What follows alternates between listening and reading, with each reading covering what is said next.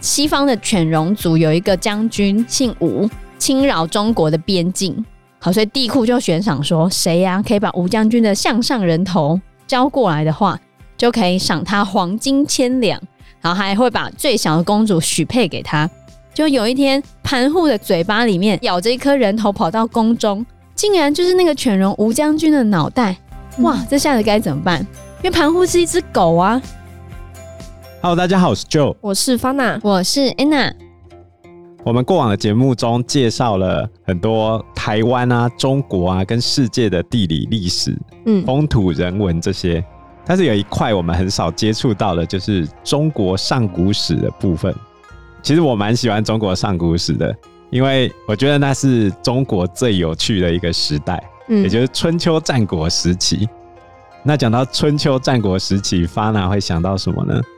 春秋战国吗？是一直在打仗？对啊。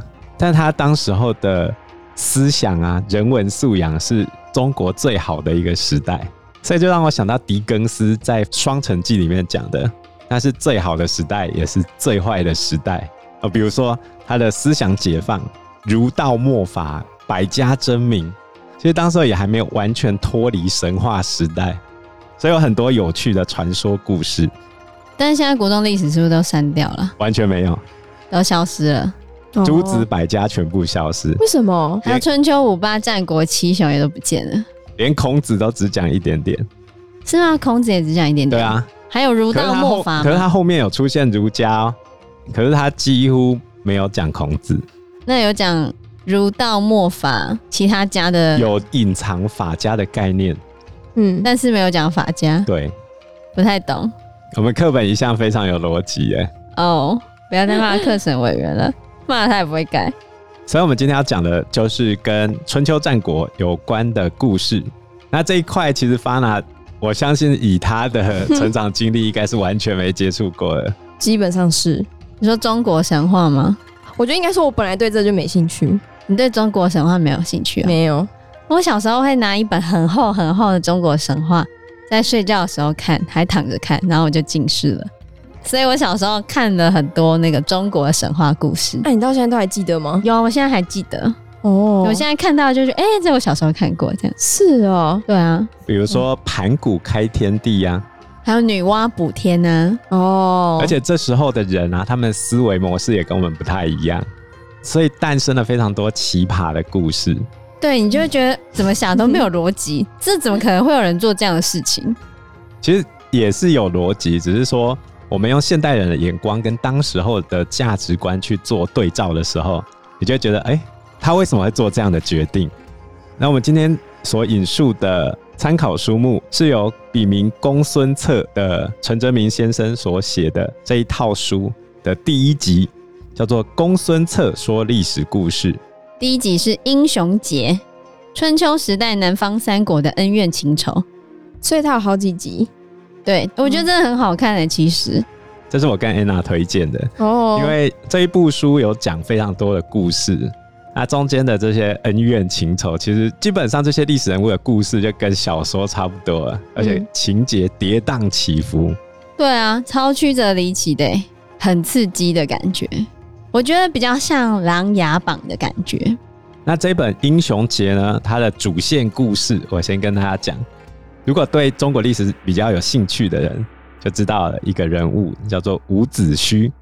伍子胥，以我的认知，我觉得这整本故事就是在讲伍子胥的王子复仇记，基督山恩仇记，就等于他家有点被灭门之后，他如何打败他的仇人，复仇成功的故事。哦，但他最后也死的蛮惨的，所以是马上雷。哎，不过这这大家都知道哦。也不能说不好啊，我觉得一切都是他选择的结果。还有你要看哪个阶段，就是你如果从他人生的前半段来说，或者是到中段来说，会觉得哇非常的棒，因为他虽然前段有点惨，但他后来复仇成功，还当上了非常高的位置，难道不是一个成功吗？嗯，但到最后他走掉的时候，算是不是很好的。好，那我们就要来进入这个。英雄节的故事，好，这个劫是劫难的劫，就英雄发生了很多劫难。那我先从春秋的背景稍微介绍一下。春秋战国时期叫做东周，周朝分成西周跟东周。西周跟东周的分界在周幽王，烽火戏诸侯，知道吗？有的你们还教过，有听过。烽火戏诸侯就是周幽王为了讨他的老婆欢心。不行，你现在每次讲这个，我都还是觉得非常的可恶。就为什么每次灭国都要推给女生？明明就男生自己做错事，又在那边推给女生。哦，这是留下来的故事是这个样子啊，又不是我讲的。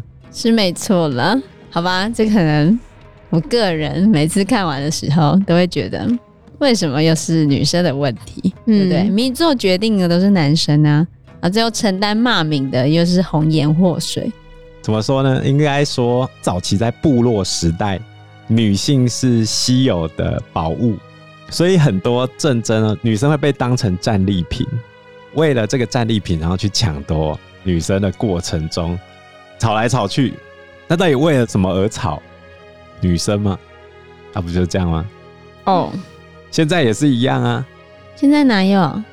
比如说你现在在玩社团，哼，然后突然来了一个学妹超正，然后同学全部都在追她，大家就开始争风吃醋。然后正事不干，那你觉得这个社团还能够持续下去吗？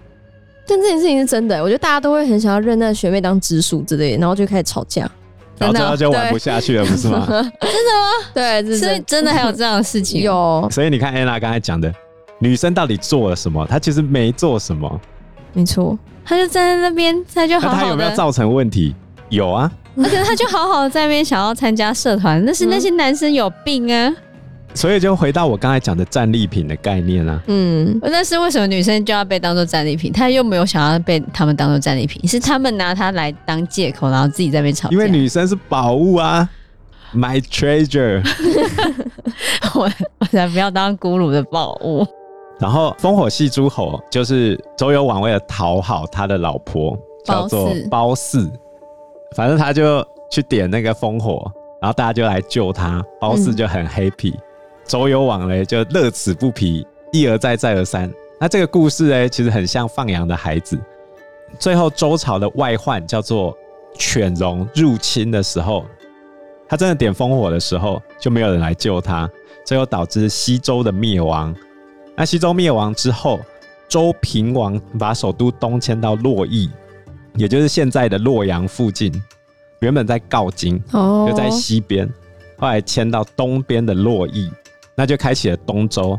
那东周的前期叫春秋，后期叫做战国。对，那进入春秋战国时代之后，大家就不是很鸟周天子了。毕竟拳头大的赢嘛，就会变成跟现在国际地位很像。现在最强的是美国嘛？那为什么大家都听美国的话？因为他拳头最大嘛，就这样啊。嗯，谁拳头大谁赢。所以春秋时期曾经称霸全国的。就是春秋五霸，到了战国的时候呢，大家开始互相兼并，总共七个比较厉害的国家，叫战国七雄。那我们今天要讲的故事呢，是属于比较边陲地区的楚国、吴国跟越国这三个国家。关于他们的故事呢，主要是写在《吴越春秋》里面。那楚国也曾经称霸过，楚国称霸的这个人，一鸣惊人的成语跟他有关。哼。叫做楚庄王。那我们先讲一下楚国的祖先好了。说到这个祖先啊，其实我们在神话时代的时候都是神的小孩，或者是一些妖物的小孩。其实我觉得跟希腊很像，就是古代人类都有一些特殊能力，比如说变身啊，比如说力大无穷啊。结果现在越来越废这样，因为我们是黑铁时代。楚国的位置呢，大概就是在现在的中国湖北、湖南、四川一带。当时被称为是蛮夷，有没有蛮夷之邦的那个蛮夷？这跟中国的造字有很大的关系。举例来说，北边的外族我们叫做狄，狄，一个犬部旁边一个火，就骂他们是狗。所以我刚才讲周幽王烽火戏诸侯嘛，就是犬戎，他也是狗。哦，狗头人身的那种。如果你去看《山海经》的话，只要不住在中国的，全部都是半人半兽的。哦，比如说眼睛长在肚子上啊，嘴巴长在肚子上啊，这种。那东边的叫做姨，姨就是阿姨的姨，去掉女字边。嗯，我知道。你去看“姨”这个字的字形，中间藏了一个弓吗？嗯。让你猜代表什么动物？它是一种动物的形状。鸟吗？哦，蛇。对，蛇。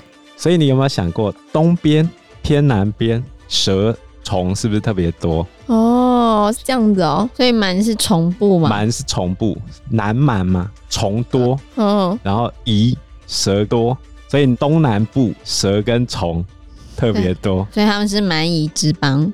哦，是这样子哦。对啊，因为中国是图像文字，嗯、每一个字它造字的由来，只要是古字啊，它造字的由来都是根据风土环境去画出来的。嗯，那楚国呢？他们祖先就是蛮夷嘛。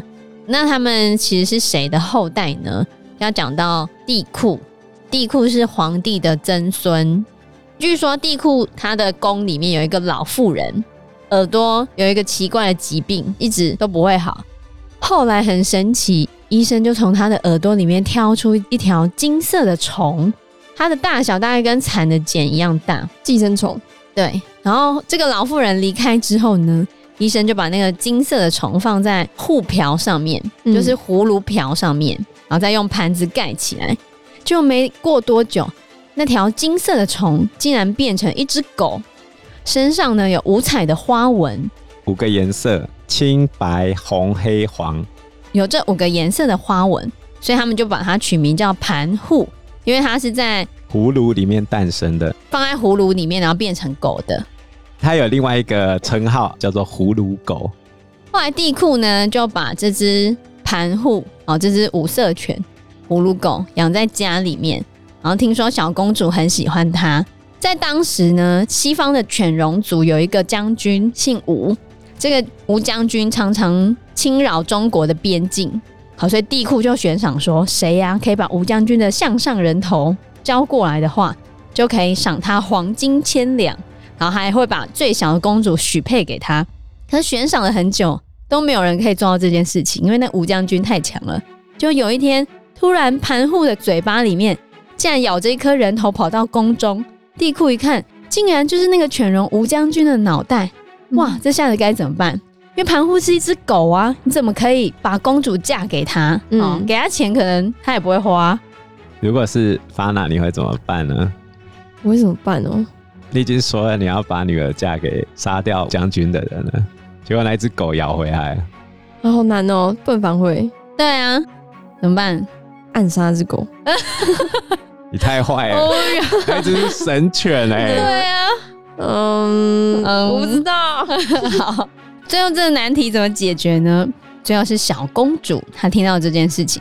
小公主听到这件事情呢，就很勇敢的跟她的父王，也就是帝库说：“父王既然已经承诺了这件事情，说会把我许配给杀了吴将军的人嘛，盘户也确实立下这个功劳，为国除害，这是天意啊！国家的领导人必须要言而有信，不可以因为。”舍不得女儿嫁给这只狗，然后就违背对天下的承诺，说如果你违背对天下的承诺的话，会将国家带来灾祸。所以呢，帝嚳就真的让小女儿，就小公主跟着盘户离开了，就让小公主嫁给盘户了。然后小公主呢，就跟着盘户跑到山林里面。后来他们就结婚，生下了六男六女，啊，六个男孩，六个女孩。他们呢都在山里面生活，然后用树皮纺织。用草的枝叶来染布，所以他们的衣服就跟盘户一开始身上的五种颜色一样，非常的漂亮。然后他们的衣服也都有尾巴。后来盘户死了之后呢，公主就回到娘家，跟她的父亲讲说，这几年来她在山中过生活啊怎样的。最后地库就派人把小公主和她的子女接下山来。可是他们下山之后，和地库他们的语言是不通的。而且他们都蹲在地上吃饭，然后他们也不喜欢都市的生活，所以最后地库呢就赐给他们南方的大山大河，然后称他们为蛮夷。地库去接他们的时候，他已经有孙子了。这十二个小孩是互相通婚的。这小孩是人的样子？对啊。哦。然后他们互相结婚，所以你看古代人玩的多大？没有，那 那有可能是因为人兽的关系有点。就是大家不太可以接受。好，所以这故事有一些变异的版本。我以前有看过那个故事不同的版本，嗯、就是盘户咬了人头回来之后嘛，然后地库不是真的答应要把小公主嫁给他，可是又觉得他是一只狗啊，所以盘户就开口跟地库说：“不用担心，你只要把我盖在那个金色大钟里面，盖七天七夜，我就可以变成人。”结果地库就真的找了一个很大的钟，然后把盘户盖在里面。结果呢？有一个说法是，小公主很担心盘户在里面七天七夜都没有吃东西，会不会死掉啊？第六天的时候，就忍不住把那个金色大钟掀开一看，哎呀，后来她的身体已经变成人了，可是头还是狗的那个狗头，对，头还是狗头，就这样子。然后另外一个说法是，皇后呢，就地库的妻子，皇后很怕小公主嫁给那只狗真的会不幸福，然后就在第六天的时候想说，看看到底变得怎样了，哎呀。结果第六天就掀开来了，就是狗头，然后身体是人的身体，这样好像比较好一点哈，是吗？狗头吗？对啊，狗头人身比整只狗还要好一点吗？有吗？我不行，我觉得这样很奇怪，我应该还是宁愿会跟一只完整的狗在一起。真的吗？啊、为什么？为什么？就是、至少身体是人啊。那他会讲人话吗？会啊。这样我要跟一只狗接吻哎、欸！我常常看到养狗的跟狗接吻啊，那不一样啊，有什么不一样的？养狗人跟狗接吻，它是不同关系，跟这个不一样，这是恋爱关系。好，我应该就是养狗的感觉。好，嗯、对，反正这就是 古代重口味的故事，就是蛮夷的祖先。有一个额外的说法说。盘古开天地的那个盘古，他的名字可能就源自于盘户，但是因为这是神话时代的故事啊，所以有很多可能都已经失真了。如果以常理来推断的话，盘户应该还是人，只是他是个野蛮人之类的，哦，所以被人家用这种方式去写，也有可能啦。对，所以这些南方的蛮夷呢，就是楚国的祖先。那我们今天故事主要发生地方就是楚国。那因为要跟伍子胥有关，好，所以有一些可能比较配角的故事，我们就不要讲太多，我们就先专注于讲主角的故事。那我们先介绍一下伍子胥。伍子胥姓芈，《芈月传》的那个芈，以前有姓有氏，现在都姓氏合并了。像我们的姓氏可能是赵钱孙李周吴郑王。那叫百家姓，我们姓跟氏是一样的。嗯，那他是姓米，米这个姓是楚国的贵族的姓，那他的氏叫做伍，他叫做伍云，他的云是员外的那个员工的那个员，嗯，还要念云，然后他的字叫做子胥。那伍子胥为什么后来会需要复仇呢？其实跟楚国把他的爸爸杀掉有关。为什么楚国会把伍子胥的爸爸杀掉？主要是因为楚国出了一个奸臣，叫做费无极。有其他的地方写他叫费无忌，好像《左传》吧。嗯，这牵扯到当时候的宫廷政争。我简略的交代一下，为什么伍子胥他们家会发迹？因为他有一个祖先叫伍举，举就是举人的举，举重的举。他在楚庄王的时代曾经觐见过楚庄王。楚庄王就是那个刚开始当国王的时候，在那边花天酒地，整天不理政事。后来伍举就去觐见他。楚庄王讲：“哦，你有没有看到旁边那一只大鸟？那个大鸟哦，在那边三年不啼叫，不鸣则已，一鸣惊人。”后来楚庄王就开始发奋振作。那这个故事。就跟他的祖先有关，伍举他非常正直，然后又有能力，所以从伍举开始，他们家就发迹了。可是后来呢，伍子胥他爸爸就是被楚国的那个奸臣叫做费无极给害到了，因为当时呢，楚国是那个楚平王，楚平王原本要让他的太子叫做芈建娶秦国的公主，而且他派了那个费无极当做迎娶特使。可是费无极这时候看到秦国公主长得很漂亮啊，他就跟楚平王说：“秦国公主长得这么漂亮，大王你还是自己娶她算了吧。”然后楚平王就想说：“哎，他自己娶了的话，好像也没差啊。”因为一样是跟秦国联姻啊，所以就没差。好，所以他就是把秦国公主纳为夫人，然后就把他的太子米建，另外帮他娶了齐国的公主。结果呢，楚平王娶了这个美丽的新妃子，就娶了秦国公主之后，一连三天都没有上朝。然后伍奢就是那个伍子胥的爸爸，好，是当时的相国，也就是宰相，他就觉得这是楚国的大灾难啊，所以他就披头散发的跑到宫里面觐见。为什么要披头散发？就是家里有人死人的时候才可以披头散发。然后楚平王就被伍奢这个模样吓了一跳，就问他说：“是发生了什么不祥的事情吗？”伍奢就跟楚平王说：“大王，你跟你的儿子争妻子，这颠倒伦常的行为，难道你不会愧对天地吗？”你有没有想到一个人？杨贵妃。杨贵妃就是唐玄宗看到他儿媳妇，嗯嗯，对，第一次看到就觉得他超正，就把他儿子推开。嗯。有，我记得。对啊，这如果是伍奢，一定会痛骂他一顿。因为时间关系，我们这一集节目就到这边喽。有任何的建议，都可以在留言区告诉我们，或者是直接在 Facebook 或者是 IG 留言我们，我们都会回应你哦。喜欢我们节目的话，欢迎按赞、订阅、加分享。如果喜欢我们今天的内容的话，也欢迎赞助我们一杯咖啡的钱，让我们可以走得更长更久。谢谢大家，谢谢大家，拜拜，拜拜，拜拜。